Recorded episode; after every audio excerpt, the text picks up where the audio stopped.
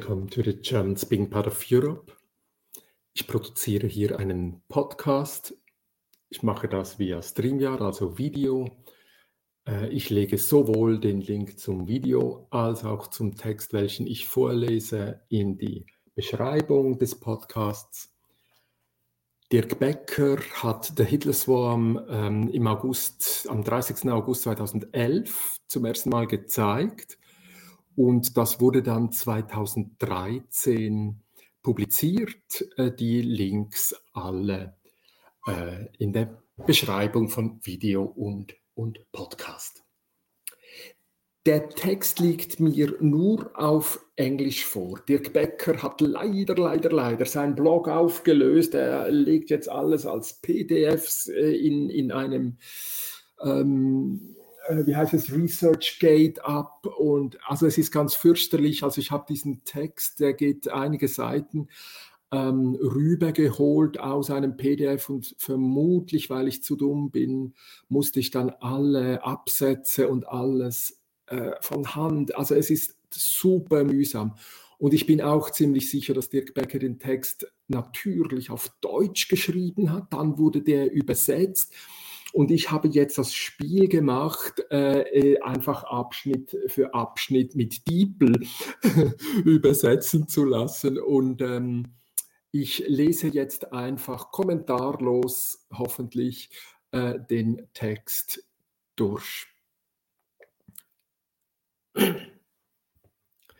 Der Hitler-Schwarm von Ed im Tunnel, also Dirk Becker auf Twitter, Rückübersetzung mit Diepel. Abstract.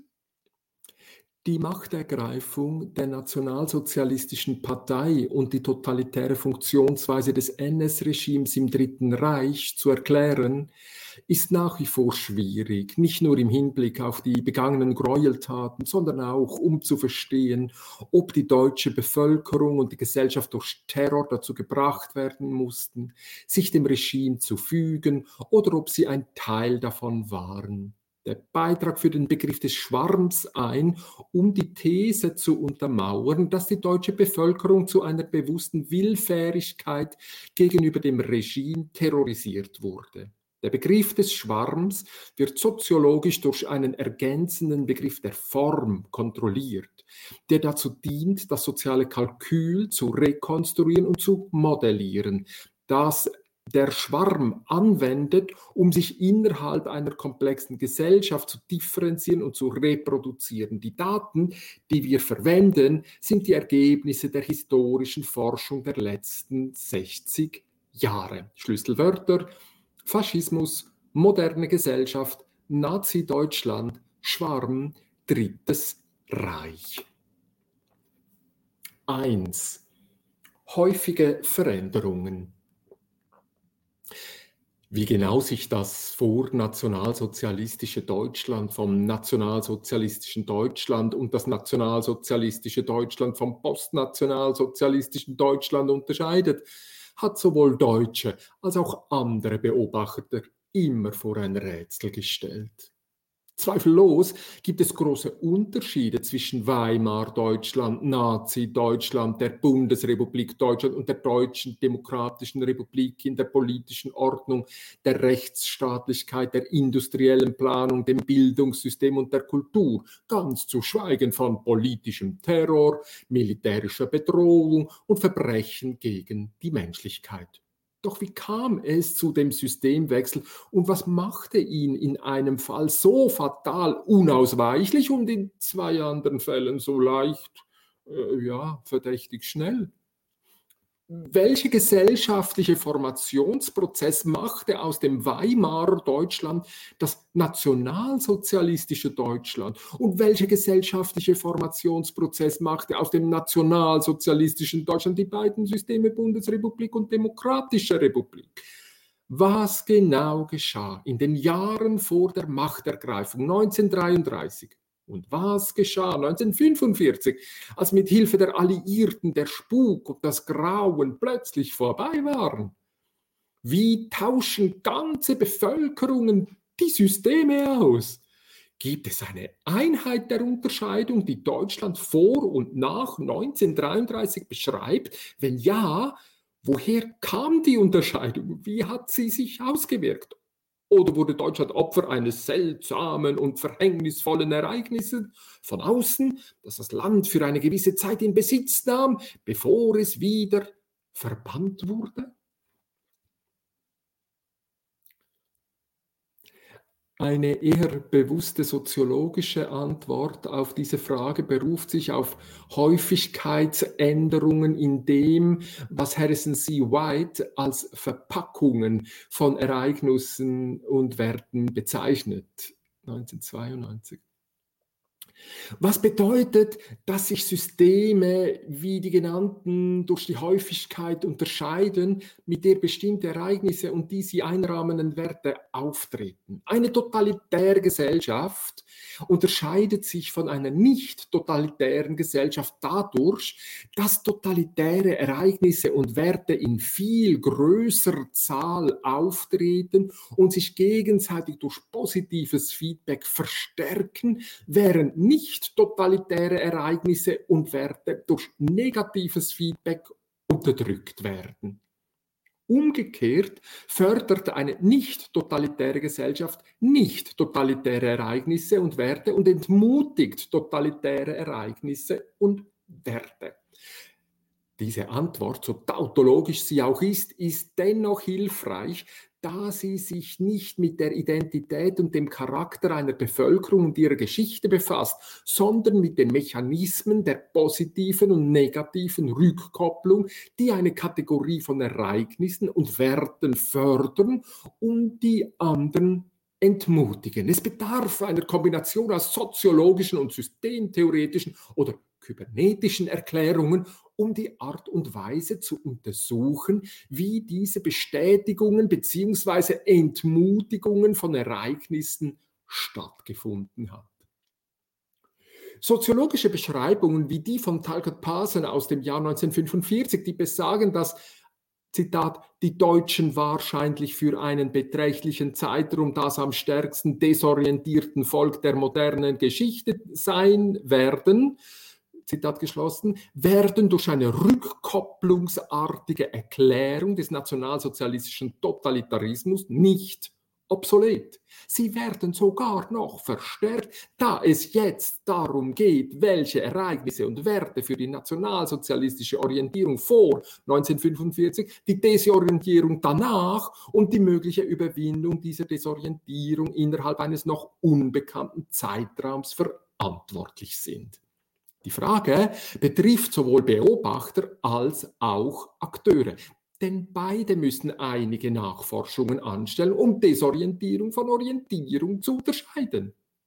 Unsere Hypothese ist, dass sie nach Ereignissen und den ihnen zugeordneten Werten suchen. Dabei ist jedoch zu beobachten, dass es einen Spielraum für die Interpretationen von Ereignissen und die Zuschreibung von Werten gibt, den Beobachter und Akteure sicherlich auf ganz unterschiedliche und möglicherweise sogar widersprüchliche Weise nutzen. Welche Ereignisse und Werte für welche Art der Interpretationen in Frage kommen, unterliegt wiederum einer positiven und negativen Rückkopplung, die die Interpretation in die Ereignisse, die sie beschreibt, als eine weitere Art von Ereignis einfaltet. Durch diese Rekursion werden Beobachter zu Akteuren. Und es werden Probleme der Ungewissheit und Mehrdeutigkeit im Prozess aufgedeckt, die von den beobachtenden Akteuren geteilt werden, so dass sie selbst zu beobachten werden. Auf diese Weise wird die soziologische Erklärung von der Kybernetik zweiter Ordnung eingerahmt, die sich sowohl mit dem mit Problemen der Selbstreferenz als auch mit der Suche nach Lösungen für die aus diesem Problem resultierenden Unbestimmtheit befasst. Gleichzeitig werden sowohl soziologische als auch historische Beobachtungen von der Frage umrahmt, wer wann welche Art von Beobachtung macht. Es gibt weder unschuldige Beschreibungen noch unschuldige Beschreibungsverweigerungen. Die Idee die wir mit dem Versuch einer neuen Beschreibung der nationalsozialistischen Version des Faschismus, die in Deutschland zwischen 1929 und 1945 herrschten, verfolgen, besteht darin, das Verständnis für die Komplexität des Phänomens zu verbessern, indem wir eine gewisse Kontinuität zwischen dem vornazistischen, dem nationalsozialistischen und dem postnazistischen Deutschland aufzeigen und bestimmte Entscheidungen bzw. Dynamiken hervorheben, die das Dritte Reich zweifellos von jeder anderen in Deutschland angenommenen historischen Form unterscheiden. Komplexität bedeutet, dass Selektionen möglich, notwendig und riskant sind. Luhmann 1995. Aber wenn Selektionen möglich, notwendig und riskant sind, dann sind es auch Entscheidungen.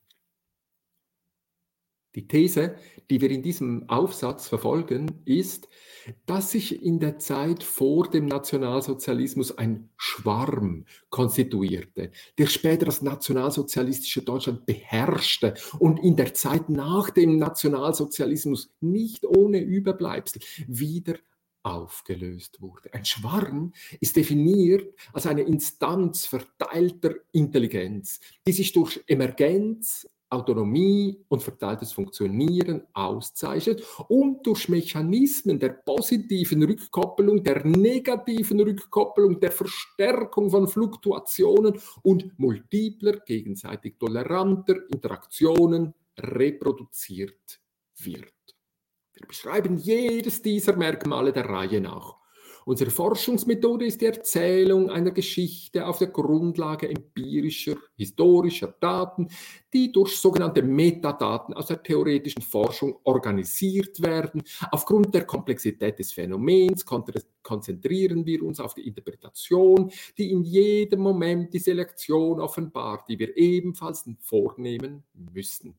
Wir werden nicht in der Lage sein, eine kausale Erklärung zu liefern. Unseres Wissens gibt es nicht einen Faktor oder eine Ursache oder auch nur ein paar davon, die das Ganze ausgelöst haben. Vielmehr haben wir es mit Konstellationen von Umständen zu tun, die sich alle gegenseitig bedingen mit einer Fülle höchst unterschiedlicher Ursachen und Wirkungen, die sich aus sozialen Problemen, mentalen Einstellungen, politischer Kompetenz und deren fehlenden ökonomischen Druck und Chancen, pädagogischer Starrheit und künstlerischer Unversöhnlichkeit, neuen Medien, die niemand gewohnt ist und einem Zeitgeist der Katastrophe und mögliche Lösungen schnell benennt, ergeben. Zusammenhänge gibt es viele. Widerstände auch. Die theoretische Forschung untersucht eine Vielzahl sozialer Phänomene und vergleicht deren Mechanismus zur Aufrechterhaltung von Ordnung und Unordnung. Diese Mechanismen werden nicht nur durch soziologische und histografische Konzepte identifiziert, sondern auch durch Ideen aus allgemeinen inter- und transdisziplinären Theorien oder sogar Supertheorien wie der Kommunikationstheorie, der Kybernetik und der Systemtheorie. Metadaten sagen uns, nach welchen Daten wir suchen müssten, da sie die Fähigkeit haben, die Daten zu sortieren und zu codieren. Solche Metadaten können wiederum in der theoretischen Diskussion einer Prüfung unterzogen werden. Einige dieser Metadaten sind jedoch erforderlich, um auf Daten zuzugreifen, die dann erst durch ihre Auswahl zu empirischen Daten werden. Weiter oben habe ich nicht gelesen, dass Dirk Becker äh, notiert hat, also noch 2013, dass er ähm, Entschuldigung, dass ich das einfüge, das wollte ich eigentlich nicht machen. Wo ist das? Ähm, Arbeit in Vorbereitung hat er da geschrieben. Da beim Satz, unsere Forschungsmethode ist die Erzählung einer Geschichte auf der Grundlage empirischer historischer Daten, die durch sogenannte Metadaten aus der theoretischen Forschung organisiert werden, in Klammer Becker, in Vorbereitung. Also das wäre ein interessanter Moment, ihn da noch einmal anzusprechen, wie es nach 2013 weitergegangen wäre, ähm, diese ähm, Notiz ins Off. Ah, ja, Podcast, also Texte vorlesen. So, Schluss. Kapitel 2, ein Schwarm, nicht die Masse. Ein Schwarm ist eine dichte und sich selbst organisierende Ansammlung von Ereignissen und Werten, die sich gegenseitig bedingen. Seine Struktur definiert die Differenzierung, durch die er sich zu seiner sozialen und natürlichen Umwelt verhält. Seine Kultur definiert, wie er seine Identität in Strategie und Reflexion gestaltet. Die Struktur ist symmetrisch und betont alle Seiten der Differenzierung gleichermaßen. Die Kultur ist asymmetrisch und verzerrt damit die Interpretation der Welt. Ein Schwarm ist also ein soziales System, das sich von seiner Umwelt abgrenzt und sich in der Zeit reproduziert, wobei es seine soziale Dimension nutzt, um eine Art Unbestimmtheit zu erzeugen, die ihm Flexibilität bei der Differenzierung und Robustheit bei der Reproduktion verleiht. Wir schlagen vor, den Begriff des Schwarms anstelle des überstrapazierten Begriffs der Masse bei der Beschreibung von Nazi-Deutschland zu verwenden.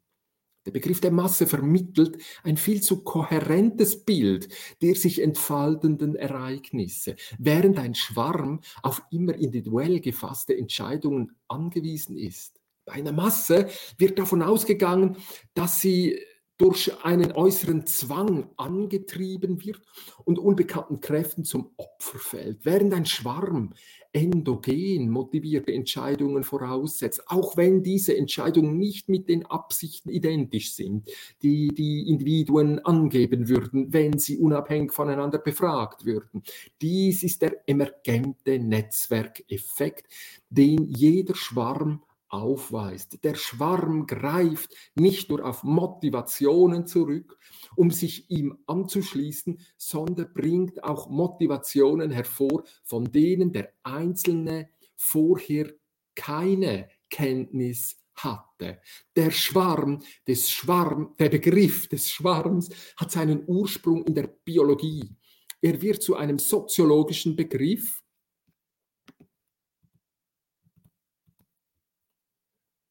Entschuldigung. Ich beginne den Abschnitt noch einmal. Entschuldigung. Der Begriff des Schwarms hat seinen Ursprung in der Biologie.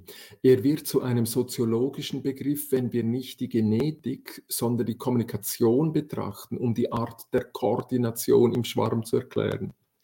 Während die Genetik von einer angeborenen Fähigkeit, wenn nicht gar von einem Drang ausgeht, das Verhalten eines Organismus an ähnlichen Verhaltensweisen von Organismen derselben Art auszurichten, geht die Kommunikation stattdessen von der Unabhängigkeit von Individuen aus, die Abhängigkeitsverhältnisse akzeptieren, um ihre Unabhängigkeit zu erhöhen. Die Schwarmtheorie wird sich vielleicht noch mit der relativen Bedeutung von Genetik und Kommunikation befassen müssen. Auf jeden Fall wird sie sich dann genauer mit den verschiedenen Arten befassen müssen, in denen die Unabhängigkeit der Individuen mit ihrer Abhängigkeit zusammenhängt da die Mechanismen des Schwarmverhaltens mit positiver Rückkoppelung, negativer Rückkoppelung, Verstärkung von Fluktuationen und multiplen gegenseitig toleranten Interaktionen beschreiben werden, ist sicherlich zu erwarten, dass die Abhängigkeit von der schwarminternen Koordination, die Unabhängigkeit von Schwärme externen Ereignissen erhöht erhöht. Gleichzeitig wird diese Abhängigkeit aber durch die Unabhängigkeit, der sie dienen soll, aufrechterhalten und ist somit von dieser abhängig. Die Schwarmtheorie mag so verstanden werden, dass sie zuerst das Individuum und dann die Koordination betrachtet, aber das bedeutet nicht, dass die Individuen nicht auch durch ihre Koordination geformt und hervorgebracht werden. Der Begriff des Schwarms verbindet also Mechanismen mit Paradoxien. Ein Kommentar hat mich. es gibt einen äh, Zuschauer im Livestream äh, von Takashi, ein Bot wohl. Want to be famous, buy followers and viewers in bigfollows.com. Das war der Werbeeinschub. So, ich habe die Konzentration verloren. Aber am Ende, falls Kommentare kommen, ähm, hänge ich gerne noch Diskussion an.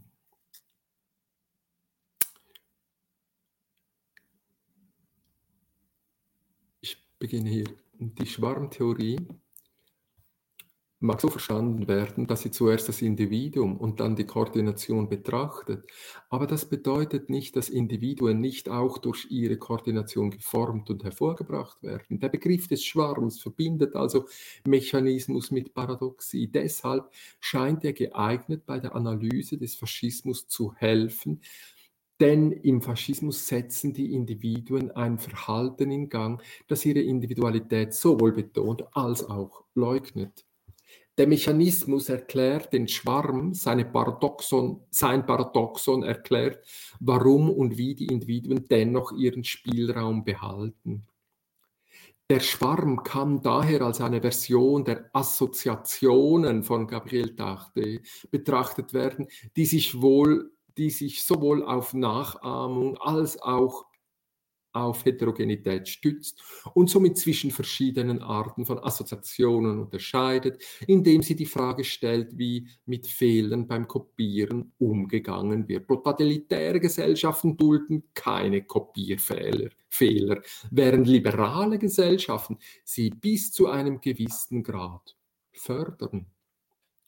Wir wollen untersuchen, wie der Hitlerschwarm von den späten 1920er bis zu den frühen 1940er Jahren in katastrophaler Weise den Zusammenbruch des Primats der funktionalen Differenzierung der modernen Gesellschaft in Deutschland und ihre Reorganisation bewirkte. Der Schwarm ergänzte die funktionale Differenzierung in ihrer Qualität einer durch bürokratische Verwaltung verstärkten sozialen Bewegung und löst sich auf als die funktionale Differenzierung nach der militärischen und moralischen Niederlage Nazi-Deutschland wieder Gestalt annahm.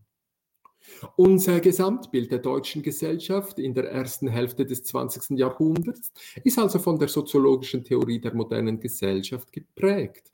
Um mit der dynamisch-kritischen Kommunikation umzugehen, die durch die Einführung des Buchdrucks begünstigt wurde, organisierte sich die moderne Gesellschaft nicht mehr wie zuvor in Form von sozialen Schichten, die auf Herrschaft angewiesen waren, sondern in Form von Funktionssystemen, die auf Medien wie Geld, Macht, Wahrheit, Glaube, Liebe und Kunst angewiesen waren. Das bedeutet nicht, dass die Schichtung ihr, ihren Einfluss verloren hätte. Im Gegenteil, sie beherrsche das Denken über die Gesellschaft, abgesehen von utopischen, revolutionären Gedankengängen, sowohl bei denjenigen, die ihren Einfluss wahren wollten, als auch bei denjenigen, die sich in eine traditionelle Ordnung einfügen wollten, während die Semantik der Gesellschaft nur langsam mit ihrer Struktur Schritt halten konnte. Es gab im Deutschland des späten 19. und frühen 20. Jahrhunderts fast keine politische Bewegung der, äh, oder Partei, die nicht in irgendeiner Weise nach einem Führer suchte, der in der Lage war, die Volksgemeinschaft zu reorganisieren. Dies zeigt, dass eine soziale Bewegung die ihrerseits nicht schichtweise organisiert war und sich an ein ähm, politisches System wandte, dessen funktionale Eigendynamik bereits klar erkannt war, nach Herrschaft und damit nach Schichtung strebte. Oh, da muss ich Kommentar ins Off machen. Das ist natürlich ein super spannender ähm, äh, Moment, weil, weil ich auch sehr stark eben natürlich von Dirk Becker ähm, inspiriert über diesen Medienwechsel und über diesen Kulturwechsel nachdenke. Ein Teil, welcher mir hier spontan auffällt und wo ich nicht ganz sicher bin, ob er ihn erwähnt hat, ich lese den Abschnitt noch einmal, das bedeutet nicht, dass die Schichtung ihren, also die, das Vor, die, die Vorgängerkultur, also diese, diese, diese antike Gesellschaft, wie es bei ihm heißt, welche von der Schrift geprägt war.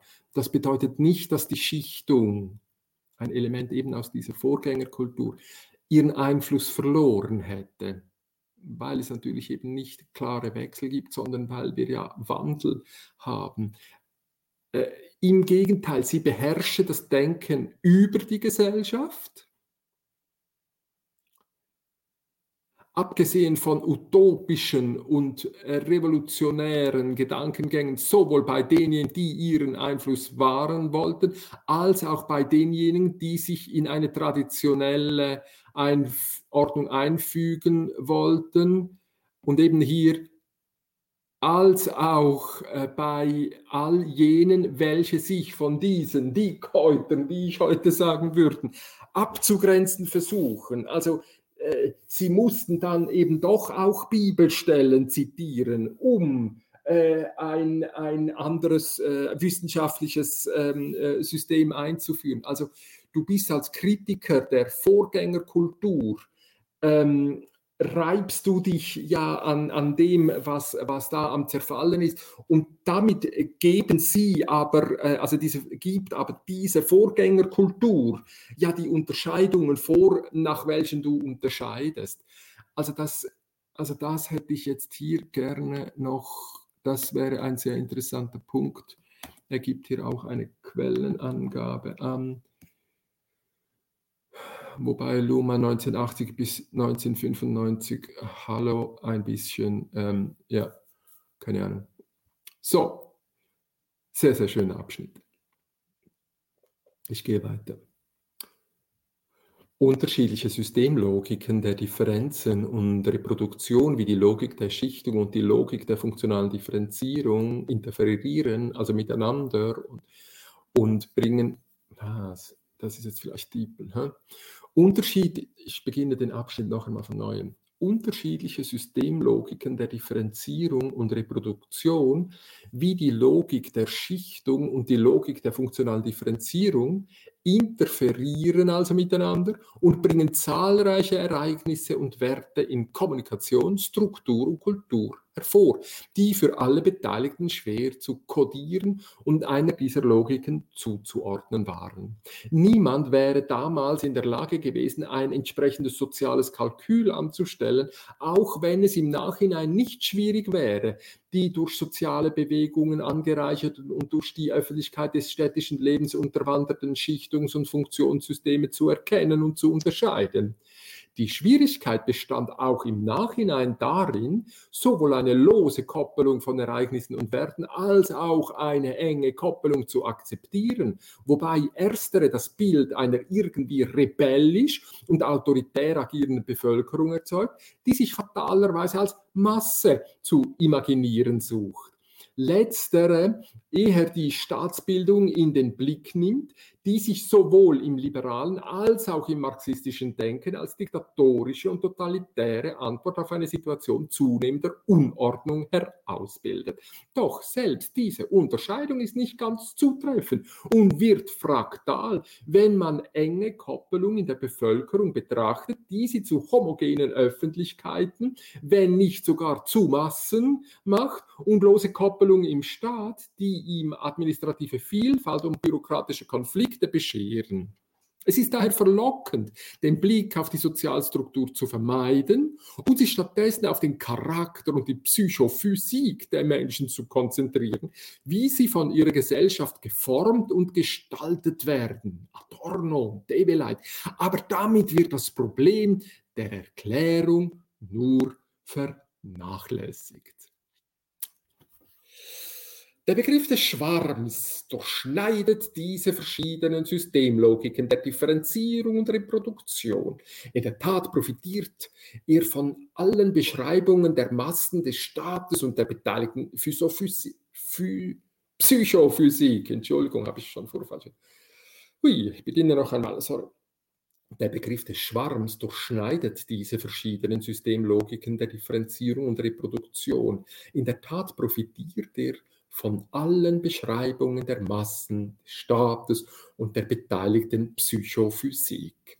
Sieht man den Schwarm als eine parasitäre Bewegung, die in der Situation der Weimarer Republik entstanden und sich mit dem Zusammenbruch des Dritten Reiches auflöste, ergibt sich ein differenzierteres Bild als all dieser verschiedenen Systemlogiken, die sich gegenseitig nähren, ineinander greifen und zu gegebener Zeit sogar die Unterscheidung zwischen ihnen verschärfen.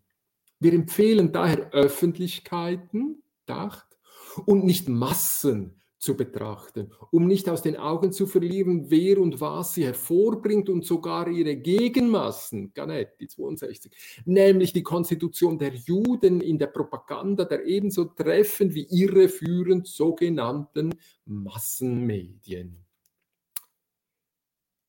Und wie die meisten neueren Forschungen empfehlen wir, soziale Unordnung als eine eigenständige Organisationsfaktor zu behandeln, der Menschen, Führer, populistische, politische Parteien und Bürokratien erfordert, die mit Unordnung ebenso umgehen können wie mit Ordnung.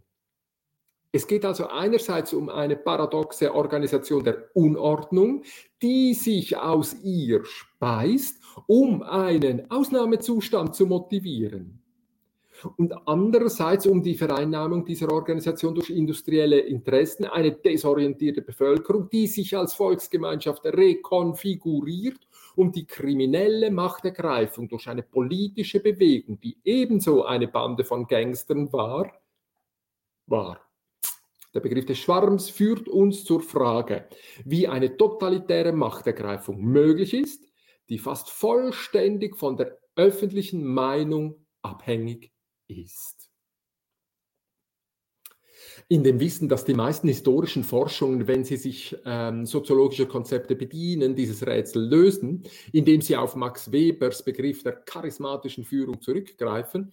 Um das Phänomen des Fü der Führung Hitlers zu erklären, versuchen wir etwas anderes ähnlich wie Michel Foucault den Begriff der Macht in eine Mikrophysik auflöst, versuchen wir einen Begriff des Schwarms zu entwickeln, der charismatisch auf sich selbst wirkt und diesen selbstreferenziellen Anker durch den Namen eines Führers symbolisiert, der folglich gleichzeitig anwesend und abwesend sein muss. Hitlers Charisma ist ein von ihm und seinen Anhängern erfundener Virus, Herbst 2010. Äh, so dass wir erklären müssten, wie dieser Virus so mächtig werden konnte, dass er sogar die Gangster zwang, Mitglieder des Schwarms zu werden. Sie versuchen ihm zuvorzukommen, was ein Grund für den Holocaust sein könnte, der von der Erschießungskommandos, den mobilen Tötungseinheiten, die in Osteuropa in ihr Unwesen, Unwesen trieben, ausgelöst wurde. Himmel, Herrgott, Sakrament, das ist ja ähm, reine Prophetie. Hä? Das ist ja spannend. So, wir kommen zum dritten Kapitel. Also wie immer, ich muss das vielleicht sagen, ich meine, natürlich mache ich einen Podcast, aber ähm, es ist ja auch immer ähm, für mich selber, also deshalb, ähm, ähm, ähm ich bin ja nicht Staatsfunk. Kapitel 3 positive und negative Rückkoppelung. Ein Schwarm besteht aus eigenen emergenten Ereignissen und Werten. Solche Ereignisse und Werte werden operativ, das heißt durch Emergenz bestimmt, wobei ihre inhaltliche Qualität von ungeordneter Bedeutung ist untergeordnete Bedeutung ist. Diese Ereignisse und Werte müssten sich vernetzen und weitere Ereignisse und Werte gleichen Typs anziehen, wobei sie nicht unbedingt dem Wesen nach dem entsprechen müssten, wofür sie verwendet werden. Die Kodierung steht also an erster Stelle und die Frage nach dem Wesen an zweiter Stelle. Damit wird das Problem in Bezug auf soziale Systeme definiert, was es uns erlaubt, es im Sinne eines sozialen Kalküls zu betrachten, das die Differenzierung in der Sache mit der Reproduktion in der Zeit verbindet und die Struktur mit der Verknüpfung von Ereignissen und Werten innerhalb und außerhalb des Systems und die Kultur mit der Sicherstellung von Motiven und mit Präfer von Motiven mit Präferenzen für bestimmte Auswahlen beauftragt. In sozialen Systemen muss jede Variable des Kalküls nicht nur als relational, sondern auch als reflexiv betrachtet werden. Sie identifiziert sich in Bezug auf andere Variablen. Aus diesem Grund kann das Kalkül als solches durch soziologische Theorie bestimmt werden, muss aber für die Modellierung durch empirische Forschung konkretisiert werden. Die Reflexivität jeder Variable bedeutet, dass sie ihren eigenen möglichen Wechsel zu einer alternativen Differenzierungs- und Reproduktionslogik enthält, je nachdem, welche und wie Alternativen in einem bestimmten Netzwerk von Bedeutungsbezügen vorhanden sind. Auch hier ist es nur die empirische Forschung, einschließlich der historischen Forschung, die es uns ermöglicht zu untersuchen, wie Akteure, die auch Beobachter sind, auf ein Netzwerk zurückgreifen, aus dem sie ihre Auswahl treffen. Und es ist die Beobachtung zweiter Ordnung, die je nach Situation die Struktur und Kultur, auf die man sich bei der Auswahl stützt, verstärkt oder mildert. Beobachter zweiter Ordnung handeln entsprechend der Gestaltung von Situationen, von denen sie erwarten, dass sich Beobachter an ihnen orientieren. In sozialen Systemen ist jeder so, sowohl Beobachter als auch Beobachter zweiter Ordnung, so dass unser Kalkül der Reflexivität Reflexivität beschreibt, wie sich soziale Systeme organisieren. Der Blick auf die Abläufe und nicht auf die Substanz, auf die Kodierung und nicht auf das Wesentliche verlagert unseren Beobachtungsschwerpunkt, sowohl erster als auch zweiter Ordnung, auf die Struktur und Kultur der Ereignisse und Werte, die den Schwarm, der Deutschland in den 1930er Jahren erfasste, auszeichneten und reproduzierten. Wir durchforsten eine Fülle von Literatur, indem wir nur untersuchen, welche Art von positiven und negativen Rückkopplung für die Entstehung des Schwarms verantwortlich gewesen sein könnten. Sobald er sich konstituiert hat, können wir untersuchen, wie es ihm gelungen ist, sich mit Hilfe von Mechanismen wie verteiltem Funktionieren, Verstärkung von Fluktuationen und gegenseitig toleranten Interaktion so lange zu erhalten. Tatsächlich wurden mögliche Kandidaten für die positiven und negativen Rückkoppelungsmechanismen schon früh identifiziert, wenn auch nicht durch den Begriff des Schwarms geprägt. Die politische Bildsprache jener Zeit war sowohl von der Suche nach einer straffen Kontrolle widerspenstiger Ereignisse und Werte angezogen, was manchmal als Ameisenstaat bezeichnet wurde, Poromka 2002, als auch von der Vorstellung besessen, dass eine Verschwörung entweder von anderen ausgebrütet wurde oder selbst geschmiedet werden könnte, wenn man entsprechend handeln würde. Die nationalsozialistischen Gruppen in den Münchner Bierstuben orientierten sich am Bild einer vermeintlich jüdischen Weltverschwörung, die durch die alltägliche Beobachtung der Gesellschaft und die unmittelbaren Kommunikation von Ideen, Ängsten und Gefühlen in den Nachrichten, der Unterhaltung und der Propaganda der Massenmedien plausibel gemacht wurde. Eine wie auch immer geartete Verschwörung schien sowohl für die miserablen Zustände in der Welt verantwortlich zu sein, als auch erwünscht zu sein, um zu zeigen, dass zumindest irgendjemand eine gewisse Kontrolle ausübt. Die Kommunikation war damals elektrisch und höchst nervös. Nur wenige hielten Parlamente, Wirtschaft oder Wissenschaft für fähig, mit der Situation umzugehen. Fast jeder erwartete, dass ein politischer Führer auftauchen und allen anderen den Weg weisen würde. Damit einher ging eine weit verbreitete Sehnsucht nach einer geeinten Volksgemeinschaft, die dem marxistischen Klassenkampf ein Ende setzen sollte. Nachdem in den Pariser Friedensverträgen von 19 19 bis 20 große Gebiete aus dem Deutschen Reich ausgegliedert worden waren, wurden die Volksgemeinschaft zu einem nahezu allgegenwärtigen Slogan für fast alle politischen Parteien.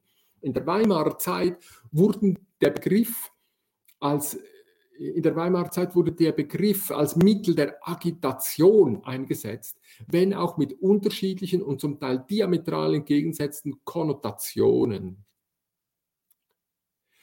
Ohne den Begriff des Schwarms oder die Begriffe positive, negative Rückkopplung zu verwenden, hat Karl Schmidt 1933 dennoch genau identifiziert, welche Arten von positiver und negativer Rückkopplung damals nötig und möglich waren, um erst den Nationalsozialismus, äh, um erst den Nationalsozialisten und dann Adolf Hitler die Chance zu geben, die sie als die von ihnen besetzten Nische ergriffen, konsolidiert und ausgenutzt haben.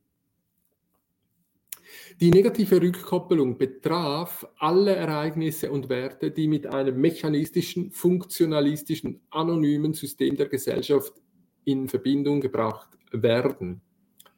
Einschließlich einer liberalen Verfassung in der Politik, positiver Normen im Recht des äh, Marktwettbewerbs, ich noch einen Fehler in der Transkription? Habe ich noch viele Fehler?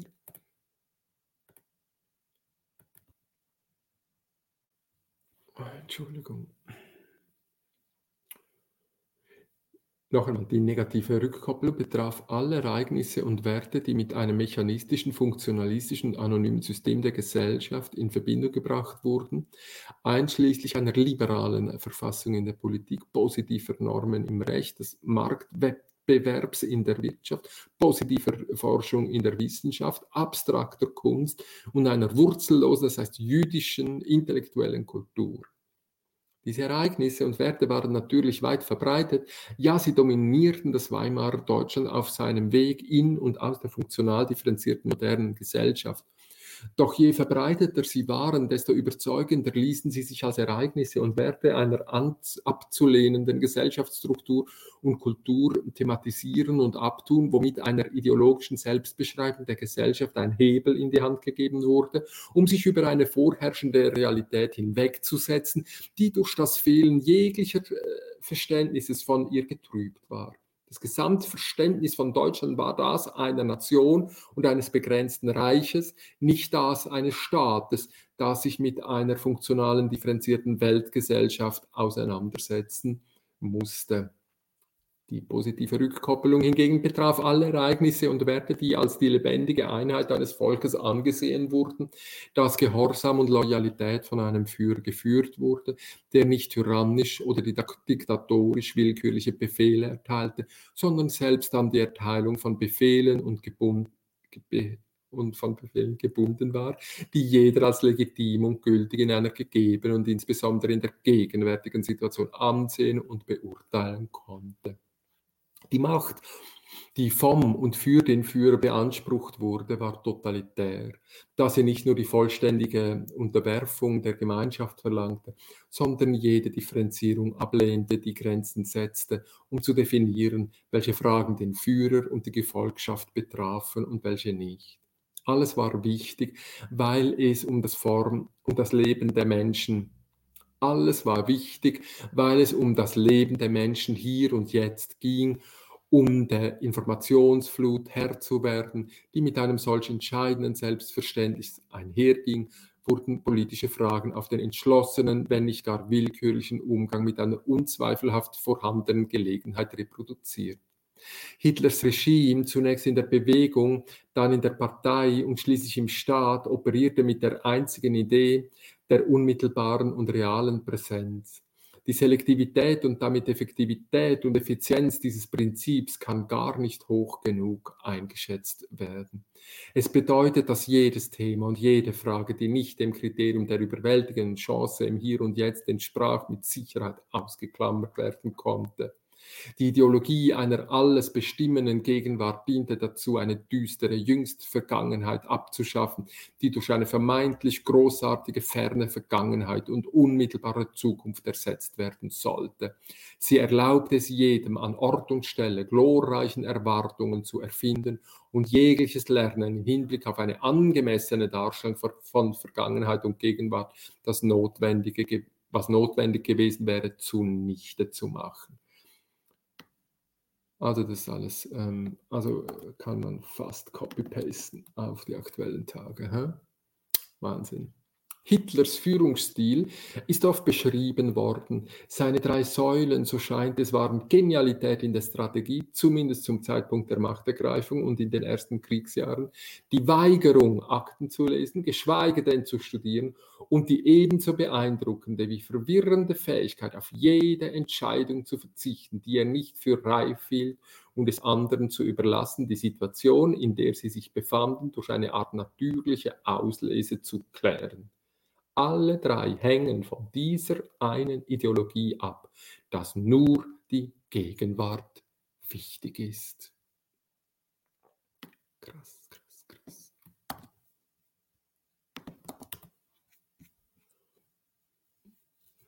Diese Zahlen in der Tagesschau, heute so viel, jetzt so viel, also ganz völlig zusammenhangslos, ohne Kontext, ohne, ohne Prämissen zu befragen. Heute ist es so, morgen so, jetzt Lockdown, jetzt, so, jetzt alles, jetzt. Ja, interessant. Also ich will noch nicht diskutieren, sondern lesen. Das innerhalb einer realistischen Darstellung der Verhältnisse unwahrscheinlichste Verständnis, nämlich das der Artgleichheit zwischen Führer und Gefolgschaft, erlaubt es, für jede Situation eine identische Definition zu beanspruchen, ein Anspruch, der im zunehmenden katastrophalen Verlauf des Regimes und des es tragenden Schwarms an Gleichgültigkeit waren. Die Artgleichheit war der Inbegriff der Einheit der Unterscheidung zwischen negativer und positiver Rückkopplung, denn sie war ein ebenso scharfes wie willkürliches Kriterium zur Unterscheidung von Ereignissen und Werten. Sie stellten die Unentschied Unentscheidbarkeit, wenn nicht gar die Lehre, in den Mittelpunkt des Schwarmsystems, weil sie in jedem Moment eine Entscheidung verlangte, aber keine inhaltlichen Kriterien enthielt.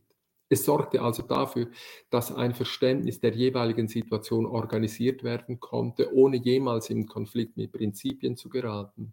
Hitler lehnte jede, lehnte bekanntlich jedes formale Verfahren zur Festlegung von Prinzipien, etwa in einer neuen deutschen Verfassung, ab, um eben diese Möglichkeit des, des Streits darüber, welche Prinzipien nach dem einzigen Kriterium der Artgleichheit zu befolgen seien, nicht zu verlieren. Positives und negatives Feedback wurden also durch ein scharfes, aber leeres Unterscheidungskriterium vereint, das stark genug war, um eine große Anzahl von Ereignissen und Werten hinein und eine noch größere Anzahl von Ereignissen und Werten herauszuzählen. Interessanterweise scheint sich das Verhältnis von positiven zu negativen Feedback in den Jahren vor und nach der Machtergreifung 1933 geändert oder zumindest geschwankt zu haben, wobei eine kleine Anzahl von Ereignissen und Werten zunächst positives Feedback anlockte und eine große Anzahl negatives Feedback auslöste. In den Jahren der Machtergreifung überwiegen dann die Ereignisse, die eine positive Rückkoppelung hervorrufen, während die negative Rückkoppelung zurückgeht und sich auf den Bereich der Polizeiarbeit und der Konzentrationslager beschränkt, während zu einem späteren Zeitpunkt und während des Krieges und der Judenverfolgung die Zahl der Ereignisse und Werte, die eine negative Rückkoppelung hervorrufen, die zunehmend unsichere Zahl Ereignisse und Werte, die eine positive Rückkoppelung hervorrufen, überwiegt. Letztendlich wurde die Ablehnung von Alternativen unterstützt durch schieren Terror wichtiger als die Anziehung zur nationalsozialistischen Ideologie und Ordnung. Man beachte, dass alle drei vom Schmidt identifizierten Bestandteile des NS-Regimes, der Staat, die Bewegung und das Volk, notwendig waren, um den Schwarm zu bilden, zu erhalten und zu kontrollieren. Der Staat sorgte dafür, dass die Beschlüsse auch tatsächlich ausgeführt wurden. Zugleich sorgte er dafür, dass auch die negativen Rückmeldungen von der Vorstellung einer Ordnung getragen wurden, nach der sich die deutsche Bevölkerung vor allem sehnte. Identifiziert mit dem Gesetz, dem geordneten Verfahren und dem uneigennützigen Dienst äh, an Führer und Volk, sollte der Staat garantieren, dass nichts schiefgehen konnte. Das Gleiche wird einige Jahre später für die Armee gelten, die für viele Ereignisse gut war, die positiv äh, rückgekoppelt wurden, werden konnten, solange der Staat und Heer mit den Nazis zusammenarbeiteten, braucht der Schwarm nicht zu befürchten, von einer Verbrecherbande an der Nase herumgeführt zu werden, die sich politische und wirtschaftliche Pfründe schaffen wollte.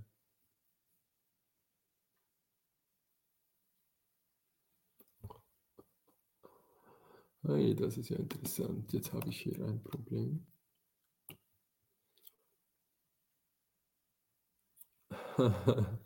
Diesen Abschnitt habe ich nicht äh, übersetzt bei DeepL.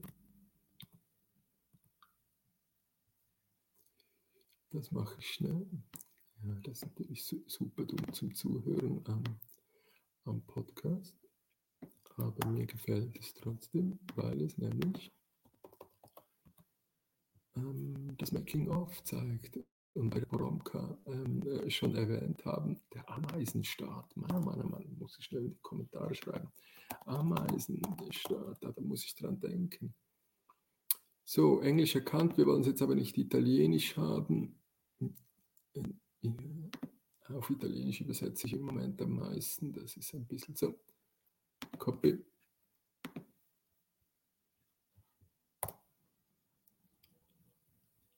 So. Hier oben hat es auch noch einen Fehler gehabt.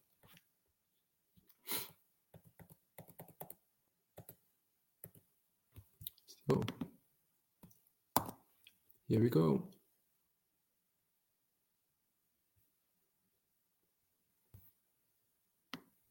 Das ist richtig. Ui. Ja. Im Video siehst du jetzt, wie ich hier da. Das ist ein bisschen langsam.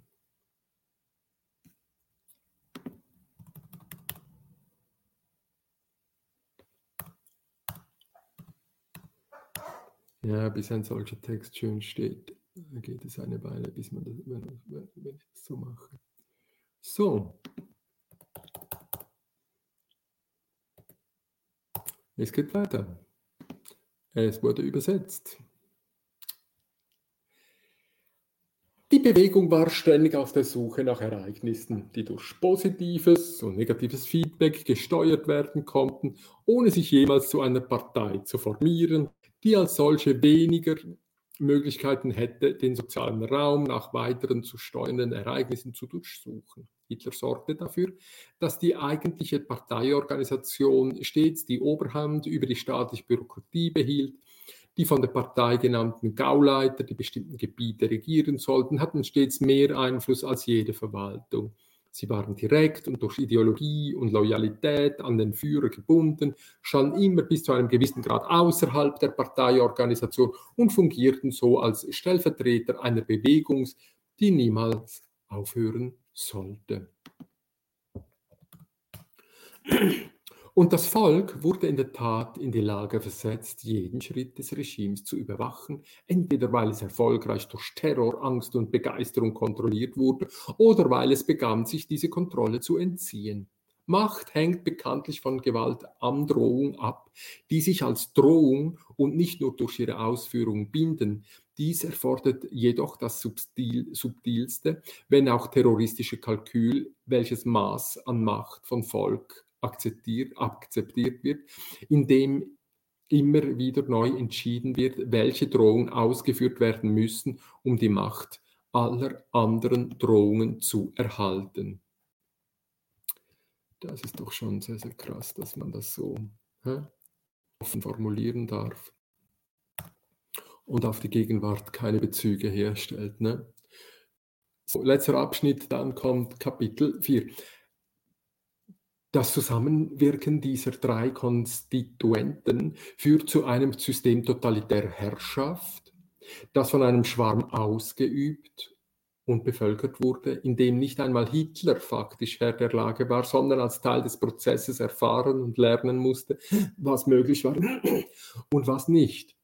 Wenn die Grundeinheit des Überlebens in, in den Lagern das Paar war, dann war die Grundeinheit des Schwarms das Dreigespann Beobachter, die die Chancen der Täter berechneten, die Opfer zu terrorisieren.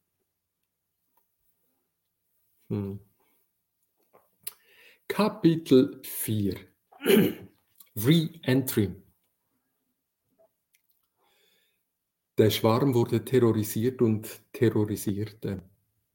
Ausgelöst durch den Versuch, die Niederlage des Ersten Weltkriegs ungeschehen zu machen und einen neuen siegreichen Krieg vorzubereiten, wurde Gewalt zu einem selbstverständlichen Attraktor, der diejenigen auswählte, die bereits waren, die bereit waren, sie auszuüben, und diejenigen ausschloss, die es nicht waren. Die Kontrolle von Führern und Gefolgsleuten war wechselseitig, das heißt kybernetisch. Es war ein einziger Vorgang, der den Schwarm ausmachte, der negative und positive Rückkopplung, Struktur und Kultur zu einer einzigen Form vereinte, die dann darum kämpfte, sich selbst zu erhalten.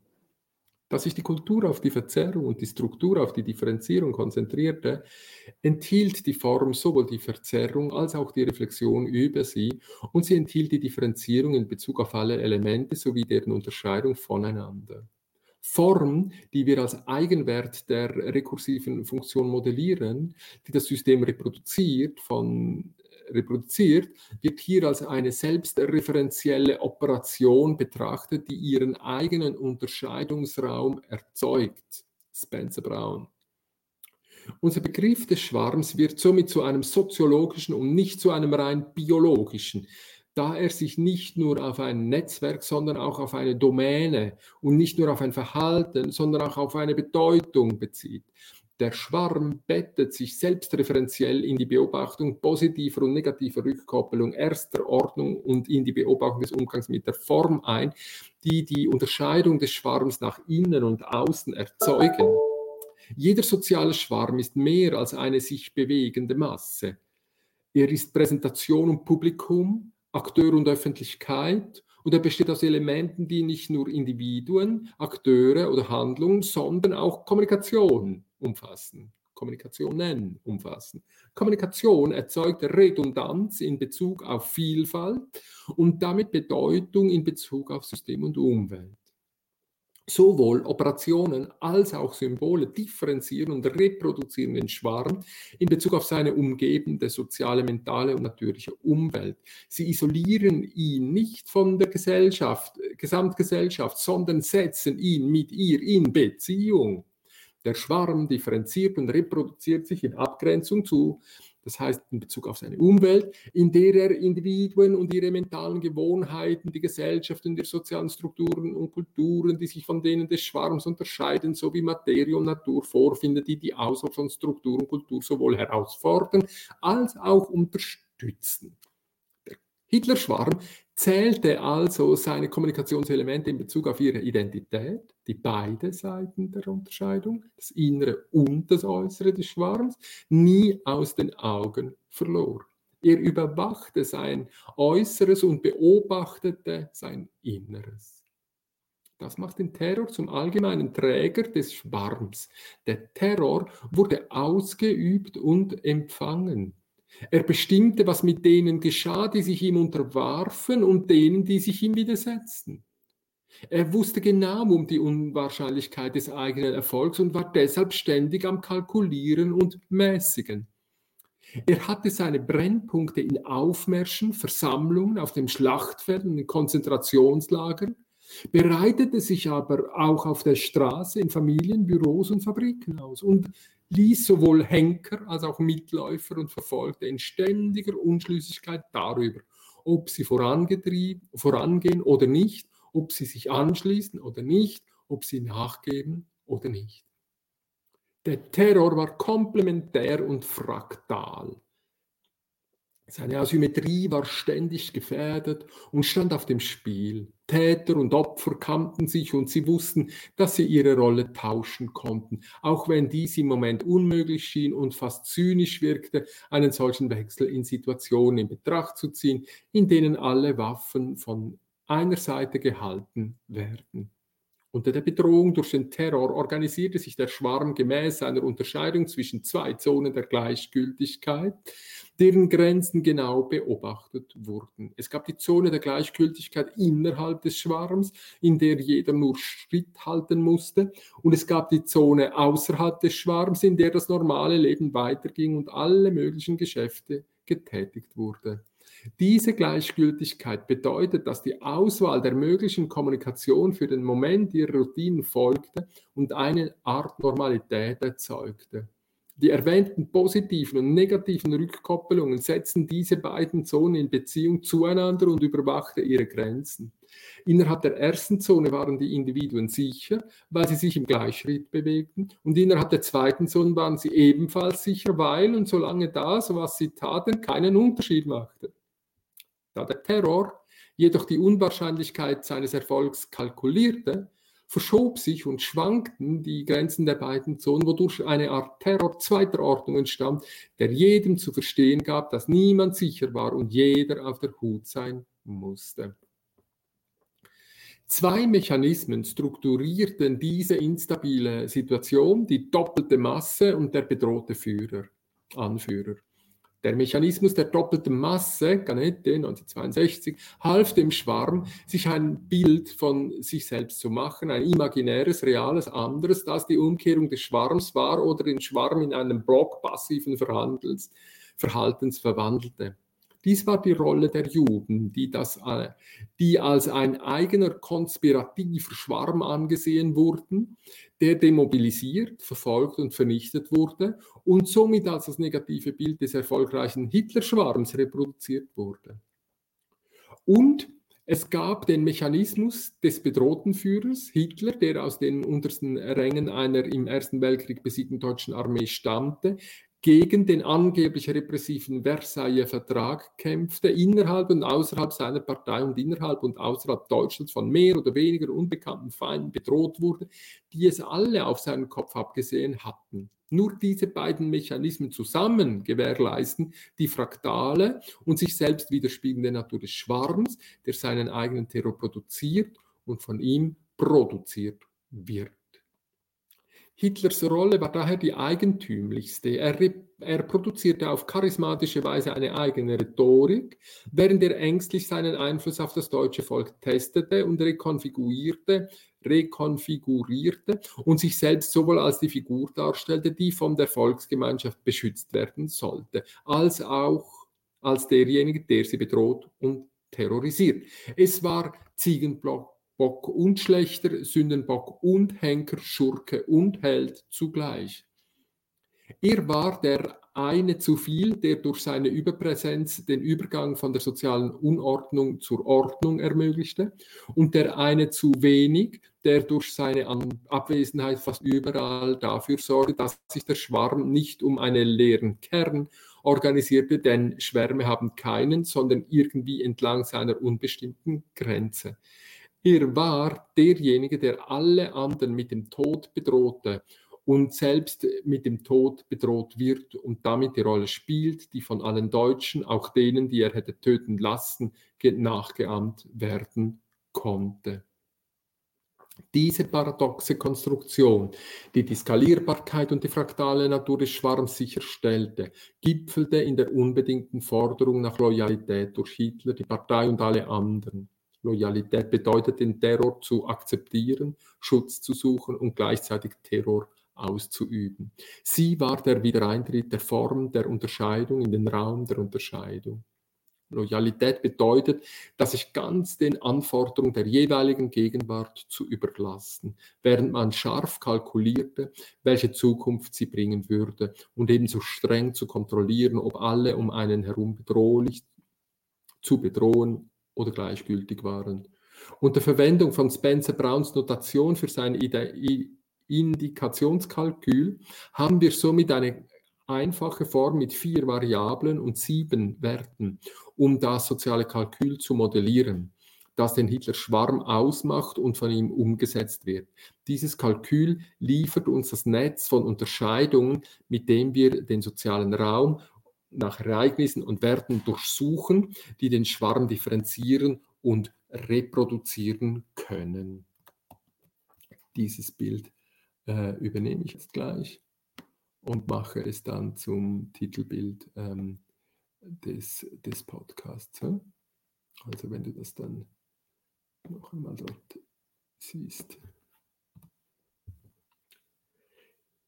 Hitler-Schwarm gleich Terror, unterschieden von n plus 1 plus minus 1, unterschieden von Loyalität. Unsere vier Variablen sind Terror, ein, n plus minus 1, Loyalität und der unmarkierte Staat. Und unsere sieben Werte sind diese vier Variablen zusammen mit den drei Unterscheidungen, die die Form definieren. Terror, ähm, äh, in Bezug zu n plus minus 1, n plus minus 1 zu Loyalität und Loyalität zu unmarkierter Staat.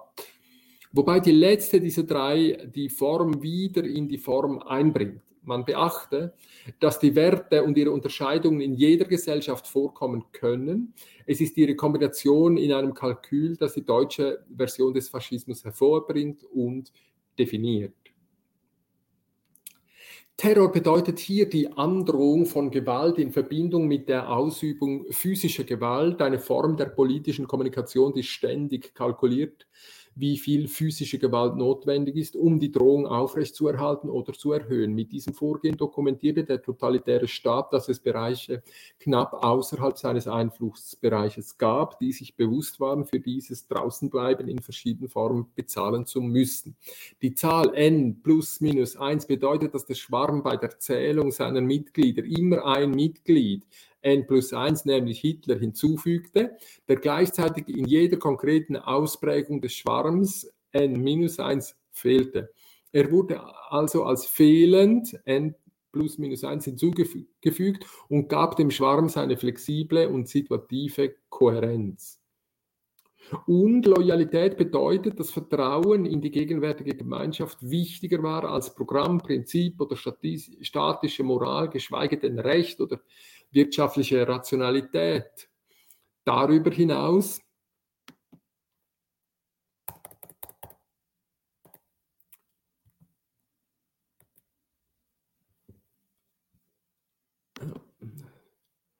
es gibt noch viele Fehler in diesem Dokument. Wenn Dirk Becker als, nicht als PDF anbieten würde, wäre das alles schon lange draußen. Darüber hinaus hat die Loyalität den Vorteil, dass sie durch die Durchsetzung unmoralischer oder illegalen Verhaltens getestet werden konnte, was dann noch verbindlicher war. Die Unterscheidung Terror äh, zu n plus minus 1 sorgte dafür, dass jede Bewegung des Schwarms darin besteht, dass man sich selbst als Täter zum Schwarm hinzufügt, was dazu führt, dass jemand anders ausgezählt wird. Der Hitler-Schwarm war eine Instanz, Instanz des Terrors, der keine andere Regel kannte als die, dass das Zählen der Oberste, wenn nicht der eigentliche Souverän war, der seine absolute Macht dadurch bewies, dass er den Tod in sauber dokumentierten unzähligen Zahlen produzierte. Marshall McLuhan spekulierte, dass das Zählen von Tastsinn ausgeht und geht, und geht dabei davon aus, dass Kommunikation nicht nur in ein präzises Wissen darüber eingebettet ist, wo man hingehört und zu wem man gehört, sondern auch ständig kodiert, zählt und nummeriert, wer, wie und warum, mit wem und wie lange dazu gehört. Georg Simmel war einer der wenigen Soziologen, die an eine soziale Qualität der Zahl glaubten. Robin Dunbar und andere haben sie kürzlich wiederentdeckt. Aber es gibt nur wenig Wissen darüber, wie die Kommunikation sich selbst äh, strukturiert und kultiviert, damit die Menschen wissen, sehen und fühlen, dass eine solche Zählung und Nummerierung stattfindet. Terror ist eine der gewalttätigsten Methoden, dies zu tun und eine, die sich nicht nur an die zu Terrorisierenden richtet, sondern auch an Dritte, an Schaulustige, ganz zu schweigen von denen, die den Terror ausüben. Die Unterscheidung n plus minus 1 zu Loyalität ist dann das Komplement der ersten Unterscheidung, wobei sie jedoch nicht nur alle beruhigt, dass Loyalität die Bedingung dafür sei, zum Terror gezählt zu werden und davon verschont zu bleiben. Noch einmal. Die Unterscheidung n plus minus 1 zu Loyalität ist dann das Komplement der ersten Unterscheidung, wobei sie jedoch nicht nur alle beruhigt, dass Loyalität die Bedingung dafür sein kann, zum Terror gezählt zu werden und davon, davor vermutlich, und davon und davon verschont zu bleiben. Nein, vermutlich stimmt es. Was eine erschreckende Botschaft bleibt, sondern auch den Schwarm formt und antreibt, indem sie zeigt, dass Loyalität keine Ressource ist, die beliebig verallgemeinert werden kann. Stattdessen waren, die, waren der Zahl der loyal, loyalen Anhänger, die einen einzelnen Anführer unterstützen konnten, Grenzen gesetzt und es herrscht ein harter Wettbewerb zwischen denen, die ihre Loyalität beweisen und die ihre Konkurrenten widerlegen wollten. Loyalität machte die Dinge nicht einfach, sondern fügte dem Schwarm weitere Elemente positiver und negativer Rückkopplung hinzu, während er, während er sich differenzierte und reproduzierte. Auch die letzte Unterscheidung ist kein Trost. Sie unterscheidet die Loyalität vom unmarkierten Zustand und führt so zu einer Kommunikation, die besagt, dass niemand wissen kann, was die nächsten Instanzen der notwendigen Loyalität sein werden. Man weiß nicht, was von einem erwartet wird und man weiß nicht, was man ertragen kann. Die ungewisse Zukunft, die das ungewisse Umfeld und die ungewissen sozialen Anforderungen signalisieren, dass die einzige Ressource, die auf man sich stützen kann, die Loyalität selbst ist. Auch dies ist erschreckend, da es die gesamte Form in die Form zurückführt und sie selbst referenziell und fraktal macht. Es gibt keine einzige Kommunikation auf der Straße, in der Familie, im Büro, an der Werkbank, in der Armee oder im Konzentrationslager, die nicht gezwungen war, ihren eigenen Schrecken ebenso zu vermitteln wie die meisten strategischen Schachzüge in Armeehauptquartier, Partei und Verwaltung. Fünf. Dennoch eine Gesellschaft.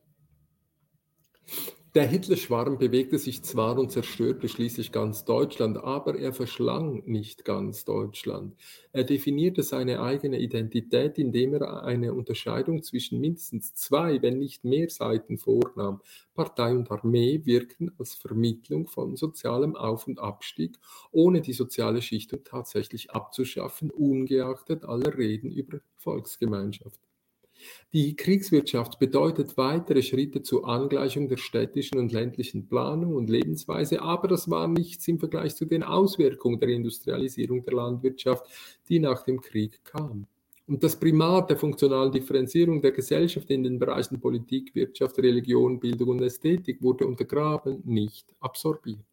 Die Politik war sicherlich der am stärksten betroffene Bereich, aber die nationalsozialistische Machtergreifung lief auch auf eine weitere Ausdifferenzierung des Gemeinwesens in der übrigen Gesellschaft hinaus, da sie versuchte, die gesamte Gesellschaft nach totalitären Gesichtspunkten zu organisieren. Die Wirtschaft erhielt die politische Unterstützung, indem sie sich an einer neuen wirtschaftlichen Weltordnung orientierten mussten, die nicht von den in Osteuropa angestrebten Bodenschätzen, sondern von dem im Westen entstehenden neuen Wirtschaftsstrukturen dominiert wurden. Die Kunst und das intellektuelle Leben im Dritten Reich wurden sowohl zerstört als auch wiederbelebt, indem man sich dem politischen Ritus und dem historischen Mythos zuwandte, um die Singularität, die sich der Welt präsentierte, zu verstehen zu gestalten, zu erfassen, zu verschönern und abzuwenden. Die deutsche Wissenschaft und die Universitäten erwiesen sich, gelinde gesagt, als äußerst vielseitig. Sie haben bis heute unter dem Verlust jüdischer Intelligenz gelitten und sich gleichzeitig eine Art Nationalstolz bewahrt, der immer noch dafür sorgt, dass internationale Standards nicht immer eingehalten werden müssen.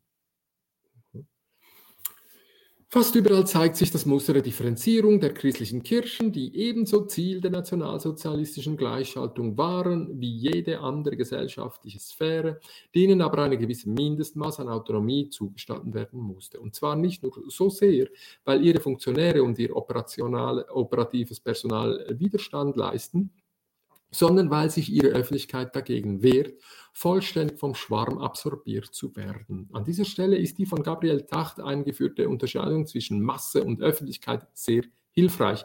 Sie hilft uns zu verstehen, dass der Hitlerschwarm nicht aus einer Masse und ihrem Doppelgänger, den Juden und anderen Volksfeinden, bestand, sondern aus Öffentlichkeiten, die nicht aufhörten, sowohl als Organisatoren von Aufmerksamkeitsfokus als auch als Umschalter zu anderen Interessenbereichen zu fungieren.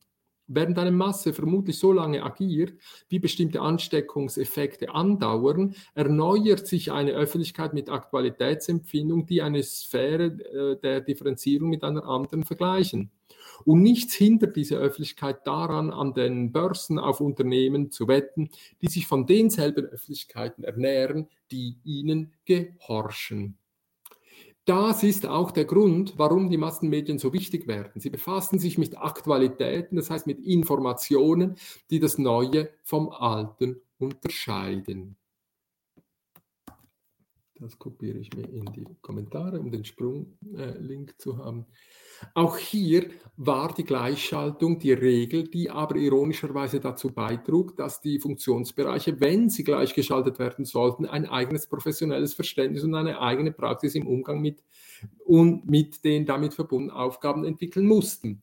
Die nachhaltige Wirkung des Verdachtes auf Manipulation und Kulturindustrie zeigt nur, dass die Massenmedien bei der Entwicklung ihrer Informations-, Unterhaltungs- und Werbestandards tatsächlich eine erfolgreiche Differenzierungsarbeit geleistet haben.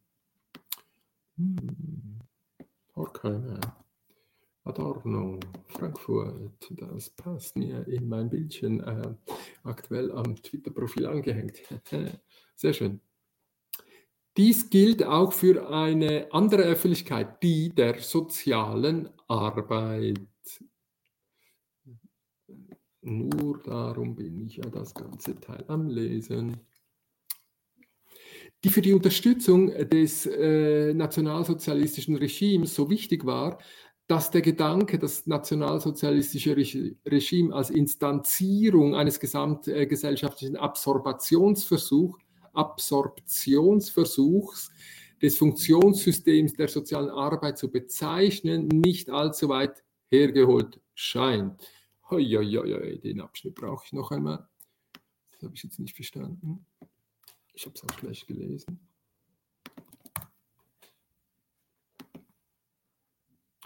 Ich bin jetzt hier auf Seite 27. Das kann sich immer noch ein bisschen verschieben. Noch einmal. Dies gilt auch für eine andere Öffentlichkeit. Also was? Die, also oben war noch die nachhaltige Wirkung des Verdachts auf Manipulation und Kulturindustrie zeigt nur, dass die Massenmedien bei der Entwicklung ihrer Information, Unterhaltungs- und Werbestandards tatsächlich eine erfolgreiche Differenzierungsarbeit geleistet haben. Auch hier war die Gleichschaltung der, äh, also gut, und jetzt, dies gilt auch, was jetzt? was ist dieses dies? Eine erfolgreiche Differenzierungsarbeit geleistet zu haben. So. Dies gilt auch für eine andere Öffentlichkeit, die der sozialen Arbeit, die für die Unterstützung des NS-Regimes so wichtig war, dass der Gedanke, das NS-Regime als Instanzierung eines gesamtgesellschaftlichen Absorptionsversuchs des Funktionssystems der sozialen Arbeit zu bezeichnen, nicht allzu weit hergeholt scheint. Das ist der Gedanke. Das NS-Regime als Instanzierung eines gesamtgesellschaftlichen Absorptionsversuchs des Funktionssystems der sozialen Arbeit zu bezeichnen. Ui, verstehe ich nicht das Funktionssystem der sozialen Arbeit ist tatsächlich das einzige System auf der Ebene der Gesellschaft, das über Fragen der Inklusion und Exklusion entscheidet. Ja, Halleluja. Wie es sonst nur Organisationen durch ihre übliche Praxis des Einstellens und Entlassens tun können. Es ist also das soziale System, das dafür sorgt, dass die Versprechen der französischen Revolution, die gesamte lesende Bevölkerung in die Gesellschaft einzubeziehen, zumindest stellvertretend erfüllt werden.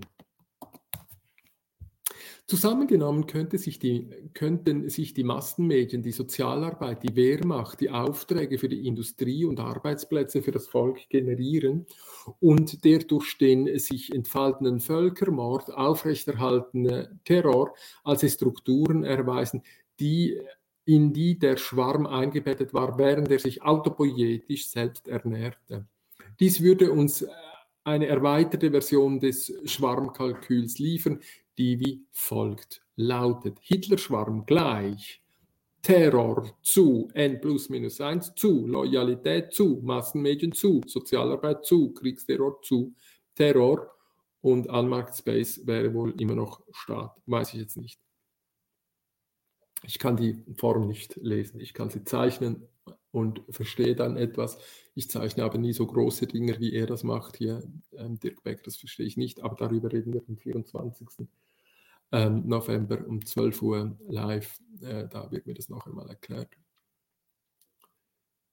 Die Propaganda der Massenmedien beschäftigt sich ständig mit der Frage, wer in die Volksgemeinschaft aufgenommen und wer von ihr ausgeschlossen werden sollte und stellt damit die Frage nach der Semantik, die nötig war, um dem Schwarm zu entsprechen, während sie die doppelte Masse als negatives Bild des Schwarms und als zweiten Schwarm produzierte, der der Sprache und der Zeugen beraubt war. Agamben 2000.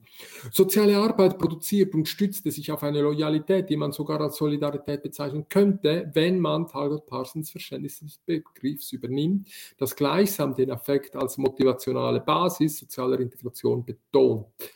Wir bleiben jedoch bei dem Begriff der Loyalität, da er gut mit Führung und Gemeinschaft assoziiert wird. Für die Industrie, für die Männer an der Front und für die Männer und Frauen, die den Nachschub aufrechterhielten, bedeutet die Kriegswirtschaft buchstäblich das Zählen der Lebenden und der Toten und vermittelte allen eine klare Botschaft, wie sie ihr Überleben sichern konnten. Und der Terror, von dem alle hörten, schlug sich in dem Terror nieder, den alle erleben, sodass die Motive für die Wahl von Handlungen, die den Werten und Unterscheidungen entsprachen, die durch die Form des Schwarms erfasst wurden, sowohl offensichtlich als auch selbsterfüllend sein könnte. Ein Abschnitt zum Copy-Pasten, ein bisschen Coronavirus reinmachen und dann äh, eben, wir zählen halt nicht die, die, die Opfer an der Front, sondern woanders. Die Verdoppelung des Schreckens im Kalkül zeigt, dass sowohl die Vorstellung als auch das Erleben des Schreckens wichtig für die Aufrechterhaltung des Schwarms waren. Gleichzeitig zeigt es, dass der Schwarm unter einem Druck arbeitete, der so viele Ressourcen absorbierte, dass die Erschöpfung von selbst zu einer immer attraktiveren Option wurde, wenn man die Form wieder in ihrem unmarkierten Zustand zurückführte. Sechs. Geschenke der Differenzierung. Der Hitlerschwarm rekurriert sein, seine Ereignisse und Wertepakete aus einer strukturellen und kulturellen differenzierten Gesellschaft, die sich sowohl fügte als auch widersetzte. Sie fügte sich im Prinzip und leistete in der Praxis Widerstand. Diese Kombination aus Nachgiebigkeit und Widerstand nährt den Schwarm, den sie zeugte von einer desorientierten Gesellschaft, die den Schwarm brauchte, um sich zu reproduzieren und auszuloten, welche Arten von Differenzierung, welche Art von Robustheit entwickeln. Dies war auch in der Interaktion und der Organisation die Regel. Beide zeichnen sich durch eine Form der Bienendifferenzierung aus, die es ihnen ermöglicht, sich dem Schwarm anzupassen, ohne die Alternativen aus den Augen zu verlieren. Interaktionen von Angesicht zu Angesicht waren zumindest infiziert von der Beobachtung des Schwarms, der seine Ereignisse und Werte zu etablieren suchte. Dennoch bewahrte die Interaktion eine gewisse humane Autonomie und damit Distanz zum Schwarm, sowohl im Prinzip als auch in der Praxis und wurde dennoch immer wieder in ihn hineingezogen. Und Organisationen entwickelten im Umgang mit und Organisationen entwickelten im Umgang mit konkurrierenden und chaotischen Anforderungen Regeln und Routinen, flache Hierarchien und schnelle Personal- und Programmwechsel, die zwar der NS-Ideologie entsprachen, sich aber überraschenderweise als identisch mit denen erwiesen, die spätere Modernisierung zugeschrieben wurden. Im Sinne der Schwarmtheorie ist der Hitler-Schwarm somit ein perfektes Beispiel für multiple, sich gegenseitig tolerierende Interaktionen. Er produziert ständig nicht identische Ereignisse und Werte, sondern Unterschiede, die den Ereignissen und Werten, die zeigen, wie der Schwarm sich durch die deutsche Gesellschaft bewegt, während die Gesellschaft sich in Bezug auf den Schwarm und die Aufrechterhaltung oder sogar Etablierung der Vorrangstellung der strukturellen und kulturellen Bedürfnisse neu konfigurierte. Wie jede Rollentheorie in der Soziologie, die nicht nur in isolierten Rollen, sondern auch Rollensets und Rollenkomplemente beschreibt, besteht auch der Schwarm aus Sets von Ereignissen und Werten, die ihre eigene Negation und damit ihr Außen enthalten, einschließlich des unmarkierten Raums, der ein unsicherer Teil dieses Außen ist. Dies ist die Voraussetzung dafür, dass der Schwarm selbstreferenziell und und in dieser selbstreferenziell Selbstreferenz fraktal ist. Er ist gezwungen, jederzeit auf seine Differenzierung und Reproduktion zu achten, wenn sich der Schwarm nicht einfach auflösen soll, wenn sich seine Ereignisse und Werte mit anderen Operationen verbinden, die in der Lage sind, sie neu zu rahmen und während bestimmte Anker, Themen, Dinge und Symbole sowohl die Differenzierung als auch der Reproduktion obsolet werden. Es ist jedoch zu beobachten, dass eine Gesellschaft, die das singuläre Phänomen eines solchen Schwarms erlebt, kaum eine Chance hat, von ihrer Differenzierung und Reproduktion zum gewöhnlichen Geschäft der funktionalen Differenzierung, der Routineorganisation und der vernünftigen moralischen Interaktion zurückzukehren, solange es dem Schwarm gelingt, seinem eigenen Gesetz der Verstärkung von Fluktuationen zu gehorchen.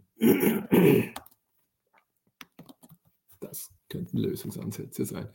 Der Schwarm differenziert und reprodu reproduziert sich selbst solange es ihm gelingt, Überraschungen zu produzieren, die sich nur dadurch erklären lassen, dass sie wieder in den Schwarm aufgenommen werden.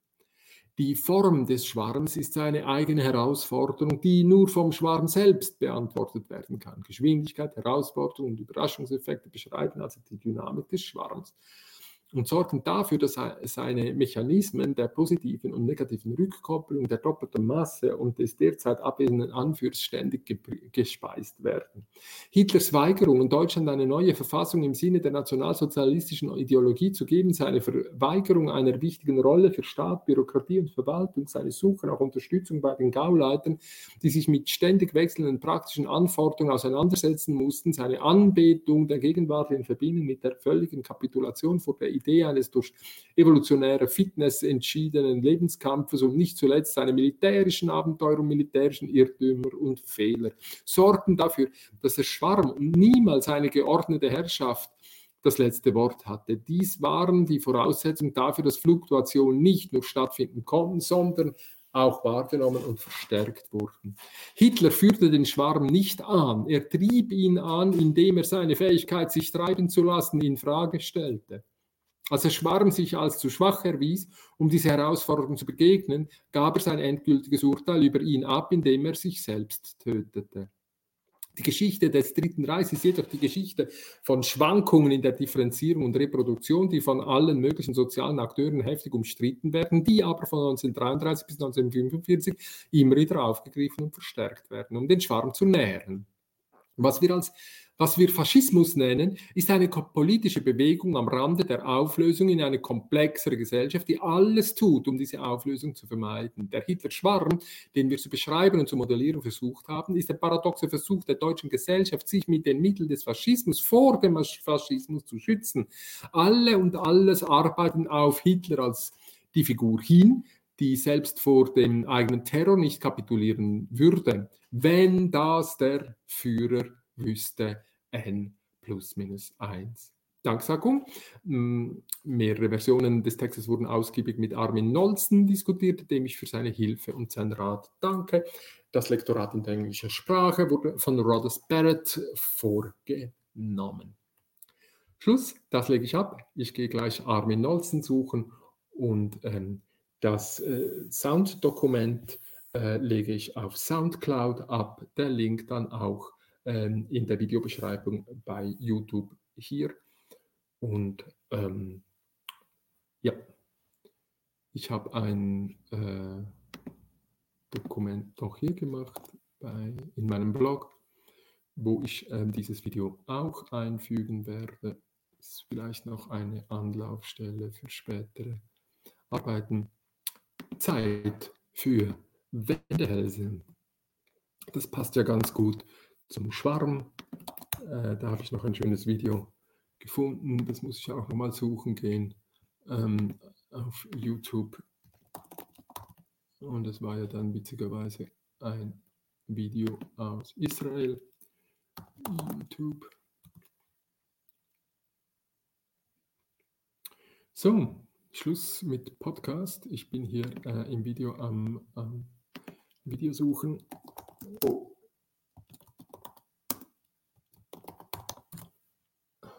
Es war ein sehr, sehr schönes Video. Das füge ich dann auch ins Blog ein.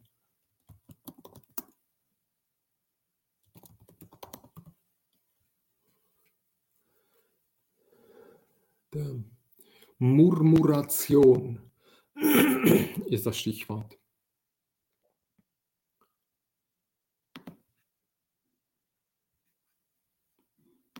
Murmuration.